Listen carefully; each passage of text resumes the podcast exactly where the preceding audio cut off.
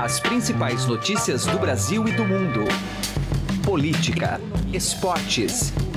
Informação com a credibilidade do maior jornal do país. Estadão Notícias. Olá, tudo bem com você? Eu sou Emanuel Bonfim e está começando a partir de agora mais uma edição do Estadão Notícias, nosso podcast com análises, entrevistas e informações sobre os temas mais importantes do momento no Brasil e no mundo. Ontem o MDB anunciou em seu perfil oficial no Twitter que vai manter uma independência ativa no futuro governo de Jair Bolsonaro. A mensagem ainda diz que a sigla não fará oposição nem vai integrar a base da próxima gestão. Discutiremos caso a caso, conclui o breve recado publicado ontem. Pela trajetória do partido desde a redemocratização, difícil conceber que o MDB possa mesmo cumprir um papel de resistência. Sua principal vocação sempre foi ser governista. Com Bolsonaro, já há um ministro do partido confirmado, Osmar Terra, que vai assumir aquele Ministério da Cidadania, que inclui desenvolvimento social, esporte e cultura. Mas essa escolha não se deu pela lógica clássica da negociação partidária. Outros parlamentares da agremiação têm se aproximado da equipe do futuro presidente, até mesmo o senador Renan Calheiros, que até outro dia estava no palanque do PT e agora busca mais um mandato na presidência do Senado. O governismo do MDB conseguirá se perpetuar com Bolsonaro? Analisamos o tema numa conversa com o repórter de política do Estadão, Pedro Venceslau. Episódio de hoje também analisa de que maneira a trégua entre Estados Unidos e China, celebrada na reunião do G20, irá atingir o Brasil e as estratégias de política externa do futuro governo de Jair Bolsonaro. Confira também o comentário de José Neumani Pinto na coluna Direto ao Assunto. O assunto de hoje é a extinção do Ministério do Trabalho. Esse é o Estadão Notícias. Seja bem-vindo e bem-vinda e boa audição. Estadão Notícias. Qualidade e tradição. Esses são os elementos que levaram Souza e Frajola, dois dos maiores bartenders de São Paulo, a escolherem a cachaça Espírito de Minas. Eles criaram drinks exclusivos para encantar o seu paladar e brindar com criatividade a arte da coquetelaria. Ficou com vontade de saborear essa história? Entre no site espiritodeminas.com.br e inspire-se com nossas criações. Cachaça Espírito de Minas. Nas melhores casas, nos melhores drinks. Estadão Notícias. Política. A gente vai falar agora aqui em nosso programa sobre o próximo governo e a maneira como certos partidos vão se posicionar perante a gestão de Jair Bolsonaro, especialmente um partido que sempre cumpriu um papel ah, significativo em todos os governos desde a redemocratização, que era o antigo PMDB que volta a se chamar agora o MDB. Sempre foi o partido governista por excelência, que sempre deu fluidez na relação do executivo com o legislativo, né? Entenda como quiser essa fluidez. Eu estou recebendo aqui, uh, e eu já explico porque a gente vai falar sobre MDB hoje no programa. Estou recebendo aqui o Pedro Venceslau, repórter de política do Estadão. Tudo bem, Pedro? Tudo bem, Manuel. Bom, a gente vai falar de MDB, Pedro, você acompanhou muito bem. Uh, o MDB ontem fez uma postagem em sua rede social no Twitter, justamente para dar transparência como será esse posicionamento do partido a partir do ano que vem. Um partido que pode ser atingido diretamente no seu modus operandi de fazer política, já que Jair Bolsonaro vem com uma Uh, pelo menos um comportamento de rejeitar a política tradicional. E o MDB é o que mais né, simboliza a política tradicional. Mas voltando à postagem do MDB. Em seu perfil oficial no Twitter, ele escreveu o seguinte: a partir de 1 de janeiro, o MDB manterá uma independência ativa, apoiando medidas que buscam o crescimento do país, gestão eficiente e responsabilidade fiscal. No curto prazo, não faremos oposição nem seremos base, discutiremos caso a caso. A gente pode dizer, Pedro, que tem aí uma crise existencial do MDB? O MDB está vendo como é que vai se resolver num governo que não é tão facilitada a sua presença no poder como foi nos outros governos desde a redemocratização?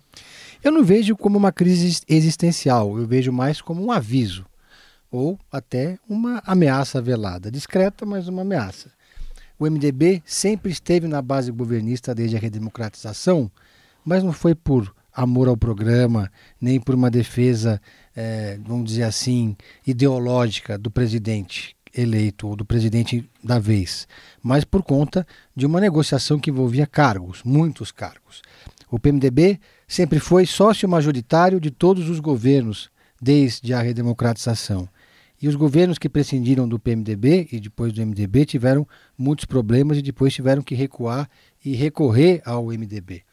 Nessa, nesse governo Jair Bolsonaro, até agora, eles têm apenas um ministério. É insuficiente. E mais do que isso, um ministério, que é o do Osmar Terra, que não foi negociado diretamente com o partido. Foi uma escolha pessoal do Jair Bolsonaro. Então, claramente, o MDB, que sofreu uma derrota muito grande nessa eleição, viu a sua bancada ser reduzida, perdeu muitos governadores, perdeu quadros importantes, como o senador Eunício Oliveira, mas ainda assim é uma força nada desprezível no Congresso Nacional. Portanto, é, não vai ser fácil para o Jair Bolsonaro essa relação com esse partido, porque quando você fala que vai ter uma independência ativa, isso não quer dizer absolutamente nada. Né? Independência ativa ou dependência passiva não quer dizer nada. Quer dizer apenas que o, que o PMDB ou o MDB não vai dar não vai dar trégua para o novo governo, a não ser que eles sejam contemplados. Porque o MDB hoje ele não tem apenas cargos no primeiro escalão, ele tem muitos cargos no segundo escalão. Aliás, Desde o primeiro governo Lula, desde antes disso, desde o governo Fernando Henrique, o MDB está incrustado, está instalado é, nas estatais, nas empresas, nos bancos públicos, nos, nas agências reguladoras. Então, existe uma malha de cargos do MDB hoje, espalhados pelo Brasil, que garantem essa força do partido nos estados, né, que é esse apadrinhamento. E o PMDB, aparentemente, vai perder grande parte disso e não vai vender isso barato. Outro post que foi feito ontem pelo MDB Nacional, pouco antes desse que eu li, sobre a independência ativa, uh, foi escrito o seguinte: é natural parlamentares do MDB conversarem com o governo eleito, como acontecerá amanhã, se refere a hoje. Nós, enquanto partido, já deixamos nossa contribuição em forma de propostas para que os avanços que conquistamos na economia se mantenham. Como é que a gente lê essa outra postagem? É, vamos estar no satélite do Bolsonaro, é um pouco isso, né? Ah, mas tentando defender algum legado do Temer, é isso, Pedro? Não, eu, eu não acredito que o MDB esteja preocupado em defender o legado do Temer. O MDB está preocupado em defender a própria pele e a sua sobrevivência enquanto partido político. O MDB fez uma aposta muito arriscada e, contra todas as previsões, lançou a candidatura do Henrique Meirelles à presidência da República. Se mostrou um erro, porque a candidatura do Henrique Meirelles não pegou, ele teve uma votação inferior a 1% dos votos, e isso teve um impacto muito grande na formação da bancada do partido, que foi reduzida. A partir de agora, o MDB quer garantir o seu futuro, né? quer pensar olhando para frente. E que ele está querendo dizer com isso? Que é uma bancada grande, que tem deputados de vários estados, de várias origens diferentes, e que estão sendo cooptados ali, no varejo, pela administração Jair Bolsonaro. Só que, com essa mensagem, eles deixam claro o seguinte: esses deputados do MDB que vão conversar com o Jair Bolsonaro estão indo por conta própria. Entendi. Não há uma conversa institucional, formal porque esse tipo de conversa acontece no outro âmbito, que é o âmbito da bancada do partido. E é isso que o Bolsonaro tem dito que não vai mais fazer: negociar com as bancadas partidárias. Uma aposta de altíssimo risco no presidencialismo de coalizão. O presidencialismo de coalizão, que é uma, uma, uma um sistema muito brasileiro, ele preza por, pela eh, negociação das bancadas partidárias com o governo. As bancadas partidárias prometem apoio, votam em bloco, garantem a aprovação de medidas estruturantes para o país, mas são compensadas com vagas nos ministérios. O Bolsonaro está dizendo que vai começar a negociar apenas com as bancadas temáticas, com as frentes parlamentares, né? agricultura, da bala, do boi da Bíblia. Só que essas bancadas temáticas elas têm uma unidade muito grande quando o assunto, quando a pauta é relativa às suas bandeiras. Mas quando ele for votar, por exemplo, a reforma da Previdência, ninguém garante que vai haver uma unidade na frente parlamentar do agronegócio em relação à reforma da Previdência. Entendi. E aí ele vai ter que abrir o bolso da Fazenda para contemplar esses parlamentares. Agora, Pedro, só para a gente concluir a, ainda nessa relação com o legislativo, olhando mais de perto a perspectiva do Renan Calheiro se articulando para tentar mais um mandato à frente do Senado Federal, como presidente do Senado Federal. Na prática, é melhor ter o Renan Calheiros perto e facilitar até a sua presidência no Senado, ou distante ele se torna também muito perigoso porque ele é um grande articulador. Paulo Guedes andou inclusive jantando com ele. Como é que o Bolsonaro vai resolver né, esse problema Renan Calheiros no Senado? Renan Calheiros é um político camaleão que se adapta a qualquer circunstância. Ele é petista hoje, quer dizer, apoiou o Lula, né, o, o Haddad na eleição presidencial, é, brigou com a cúpula do MDB num determinado momento, mas nada impede que amanhã ou depois ele se aproxime do governo Jair Bolsonaro. Mas nesse momento, ele não é um nome é, preferido da bancada do PSL. Na, no Senado, o PSL elegeu apenas quatro senadores, e também não é o nome preferido do partido como um todo. Porque o PSL se elegeu com o discurso do antissistema, com o discurso da não política, da crítica ao sistema partidário atual. E ninguém representa mais esse sistema partidário do que o Renan Calheiros. Nessas manifestações contra o presidente Dilma Rousseff, nas manifestações seguintes contra a corrupção, a gente via muitas faixas, cartazes, até bonecos infláveis contra o Renan Calheiros. Portanto, um apoio do PSL à candidatura do Renan Calheiros ao Senado teria um resultado muito negativo nas bases, sobretudo no eleitorado do Jair Bolsonaro. O presidente eleito já disse que não vai se intrometer na disputa pela eleição do Senado. Alguns líderes do PSL até vêm com simpatia e, não têm resistência em relação ao Renan, mas muitos outros têm essa resistência. Daí surgiu um nome que vem ganhando força para concorrer à presidência do Senado, correndo por fora, que é o senador Tasso Gereissati, do PSTB. Também é um representante da velha política. Sim, sem dúvida. Também é um, um senador com muito tempo de casa. Mas, por outro lado. E que lado, traz essa coisa do coronelismo também, é, né? Mas, por outro lado, ele não tem as mesmas características do Renan Calheiros na, no, no, no comportamento político, não tem o histórico e a ficha criminal do Renan Calheiros e não é do MDB. O principal é isso. Perfeito. Ser do MDB hoje não é um cartão de visitas. O senador Tasso Gereissati já tem o apoio, além do próprio do PSTB, que elegeu oito senadores e deve ganhar mais um que é uma senadora que é suplente, mas o titular foi eleito governador. É, tem a simpatia desse novo bloco que surgiu na, no Senado, que é do PDT. O Cid Gomes, que era um ex-adversário político né, do Tasso Gereissati, deu sinais que pode apoiar a candidatura dele. Esse bloco que reúne PPS, Rede, PDT, é, Podemos, que deve reunir aí por volta de 12 senadores, está muito próximo de fechar um acordo com o Tasso Gereissati. Então ele sairia de partida ali com cerca de 24 senadores. Que é bastante coisa, né? Para é, uma casa um com 81. Outro, é. E aí ele poderia ser um nome forte, porque são 81 senadores. Então, mas é tudo muito imprevisível. E ninguém deve nunca subestimar a capacidade de articulação do Renan Calheiros. Ele está trabalhando e está trabalhando forte para voltar à presidência do Senado. Muito bem, Pedro Venceslau, repórter de política do Estadão, analisando com a gente aí o futuro do MDB é, no próximo governo do presidente eleito Jair Bolsonaro. Obrigado, viu, Pedro? Obrigado, um abraço a todos. Estadão Notícias. Direto ao assunto, com José Neumann e Pinto.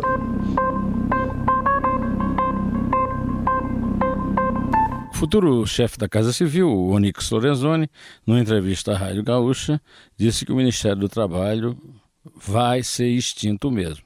Bom, uma medida correta. Não há por que manter aberto o Ministério do Trabalho. O Ministério do Trabalho tem 88 anos. E daí? Antiguidade não é merecimento. O Ministério do Trabalho foi criado numa visão fascista de Getúlio Vargas em 1930, quando ele chegou ao Rio de Janeiro comandando as tropas da Revolução e instalando um governo provisório de intervenção na República Velha. A legislação na qual foi criada o Ministério do Trabalho é uma tradução literal da Carta do Lavoro, que é de 37, do Benito Mussolini, líder fascista italiano, que Getúlio viria a repetir dez anos depois, em 37, quando tomou o poder e fez o golpe do Estado Novo e conseguiu aprovar a MUC a Constituição de 37 incluía a consolidação das leis do trabalho, que vale até hoje. A consolidação das leis do trabalho e o Ministério do Trabalho são traduções caboclas da Carta do Trabalho dos fascistas italianos. E, ultimamente, tem sido usada também como um antro de ladrões. A roubalheira total nos registros dos sindicatos e o furto transformado em imposto, que era o a contribuição sindical que era obrigatório você pagar um dia do seu trabalho, qualquer trabalhador, sindicalizado ou não, para sustentar a estrutura sindical. Está mais do que na hora, já estava mais do que na hora que logo depois eh, da comemoração dos 88 anos, em novembro, o futuro governo anunciasse a extinção do ministério e, e sua repartição, né? entre o Ministério da Justiça do Muro, o Ministério do Osmar Terra e a parte de economia que vai ser controlada pelo Paulo Guedes. Está tudo muito bem, está tudo muito certo, não adianta chorar. Agora vai acabar mesmo. José Neumann e Pinto, direto ao assunto. Estadão Notícias. Destaques internacionais. Trégua entre Estados Unidos e China é fator complicador para discurso de política externa de Jair Bolsonaro. Destaque chega agora com Carolina Ercolim. E Donald Trump e Xi Jinping, no jantar em Buenos Aires, apertaram as mãos a trégua de 90 dias na guerra comercial acertada no último fim de semana, após a cúpula do G20, prevê que os Estados Unidos não vão elevar de 10% para 25% as tarifas sobre os 200 bilhões de dólares em produtos chineses na virada do ano. Já a China se compromete a aumentar as compras sem especificar a quantidade de produtos industriais, agrícolas e do setor de energia como combustíveis. Os analistas estão inter interpretando né, esse cessar-fogo aí como um respiro, mas como essa trégua entre gigantes respinga também no Brasil? A gente vai conversar com o professor de Direito da FMU, também diretor de Relações Internacionais da faculdade, Manuel Furriela. Tudo bem, professor? Obrigada por conversar conosco. Eu que agradeço. Vocês sempre dão muito destaque às questões internacionais. Isso é muito importante para os ouvintes. Vamos falar então, vamos pegar só um dado. É, esse ano, por exemplo, a exportação da soja brasileira cresceu cerca de 30%, puxada pela demanda maior da China, e os chineses compraram mais daqui como resultado desse conflito comercial com os Estados Unidos. E outros produtos, mas vamos começar com a soja. A partir desse, desse shaking hands portenho ali lá entre os dois líderes, o Brasil automaticamente vai, vai murchar esses 30%? O país está preparado para essa, essa mudança brusca, professor? É, é, preparado não estamos. O Brasil está num processo de recuperação econômica, mas ainda patina no crescimento econômico. Nós verificamos este ano que, apesar de, uma, de um respiro, de uma leve recuperação econômica, nós estamos longe, mas muito longe, de termos uma retomada efetiva que principalmente seja responsável pela redução da taxa de desemprego no nosso país, que ainda é muito elevada. Então, qualquer impacto, qualquer redução na demanda, qualquer influência que tenha nas pauta, na pauta de exportações brasileiras, principalmente para a China, realmente é algo preocupante, algo que vai trazer uma repercussão aqui no Brasil. Porque a gente está falando sempre de quantidades dantescas, né? Sem dúvida. Sem dúvida, é uma pauta enorme. As, as importações chinesas elas foram responsáveis durante alguns anos atrás, durante principalmente boa parte do mandato do ex-presidente Lula, elas foram responsáveis por, uma, é, por um crescimento econômico muito elevado no Brasil. Nós verificamos o pleno emprego durante aqueles anos, a, a arrecadação de impostos no Brasil disparou, ou seja, nós tivemos um período de crescimento econômico muito acentuado em virtude, sobretudo, das exportações para a China. Então, a China é realmente, a pauta chinesa, as importações chinesas, elas são muito representativas em termos econômicos aqui no Brasil. Bom, e aí a gente teve no meio do caminho o filho do presidente eleito, Eduardo Bolsonaro, numa visita lá a investidores americanos, ele que passou pelos Estados Unidos numa viagem internacional, ele disse que a China é o maior parceiro do Brasil e, e não por causas naturais, mas porque os nossos ex-presidentes quiseram fazer isso. Se trabalharmos para deixarmos o mercado livre com políticas liberais, os Estados Unidos estarão de volta como principal parceiro comercial do Brasil. E aí o que a gente viu nesse fim de semana foi o oposto. Então eu queria saber do senhor o que, que o Brasil precisa aprender e quais os cuidados precisa ter nesse campo da política externa, levando em conta esse, esse sobressalto aí do fim de semana. É, a, as, as, importações chinesas, elas cresceram muito, o crescimento econômico chinês fez com que aumentasse a demanda por importações, principalmente de commodities, sejam elas para a industrialização da própria China, produtos, insumos, matéria-prima, seja também porque a população, a partir do momento que tem a sua renda elevada, ela consome mais.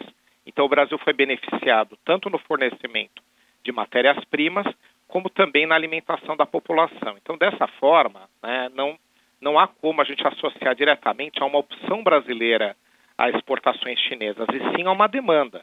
O mercado brasileiro ele é dinâmico, apesar de nós termos alguns direcionamentos que o governo possa dar a, a privilégios econômicos para alguns grupos, a verdade é que como nós não firmamos acordos comerciais muito representativos nos últimos anos, o que daria esse direcionamento mencionado, o fato é que nós fomos pela demanda. E a demanda chinesa é aquela que cresceu muito, principalmente para produtos que o Brasil tem condição de fornecer em larga escala.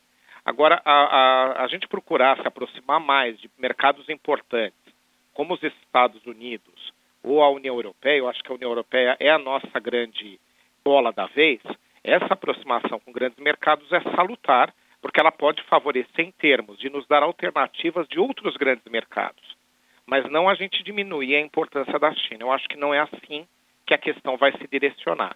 Agora, a relação chinesa e americana ela estava se deteriorando desde que Trump assumiu a presidência, porque o crescimento chinês fez com que os Estados Unidos começassem a ter disputas comerciais internacionais importantes e também, como a China é a principal fornecedora de produtos industriais no mundo todo, ela começou também a tomar espaço de alguns produtos americanos. Então, o governo Trump tomou uma decisão que foi a de ser mais duro na negociação com a China. E está surtindo resultado. Tanto é que esse armistício, né, que eles acabaram decidindo pelo prazo de 90 dias, é fruto disso, para que a poeira assente e possam ser remodelados os acordos e a relação comercial entre esses países, o que com certeza tem grande chance de repercutir negativamente em pautas brasileiras. Dá para fazer uma leitura de que essa trégua entre o Xi Jinping e Trump é uma é como se fosse um balde de água fria nesse discurso de política externa até agora pregado pela gestão de Jair Bolsonaro? É, ela é um complicador né, é um fator a mais. É, é, um grande xadrez internacional que nós jogamos né, para tratar de questões de comércio internacional. A OMC ela perdeu muito prestígio nos últimos anos por conta de acordos bilaterais.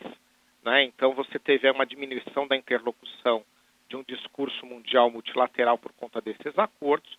Então a OMC que poderia ser uma ferramenta para alinhar um pouco melhor as questões de comércio internacional, ela ela, ela realmente está reduzida, tem o poder reduzido, e essa, esse, esse armistício, né, essa questão que envolve os Estados Unidos e a China de procurar renegociar, com certeza é um fator de complicação para uma visão brasileira em relação a, principalmente, a uma retomada de exportações mais acentuadas para os Estados Unidos. E nesse xadrez internacional, o Brasil é um peão. O Brasil é um peão. Infelizmente, o Brasil, somente regionalmente, é que ele se apresenta como um grande player. Então, aqui na, na, na América do Sul, principalmente, nós somos a principal economia, nós somos um país considerado industrializado aqui na região, não em termos internacionais. O Brasil perdeu muita interlocução nos últimos anos, a pauta agrícola, a pauta do agrobusiness diminuiu a, a importância da produção industrial brasileira.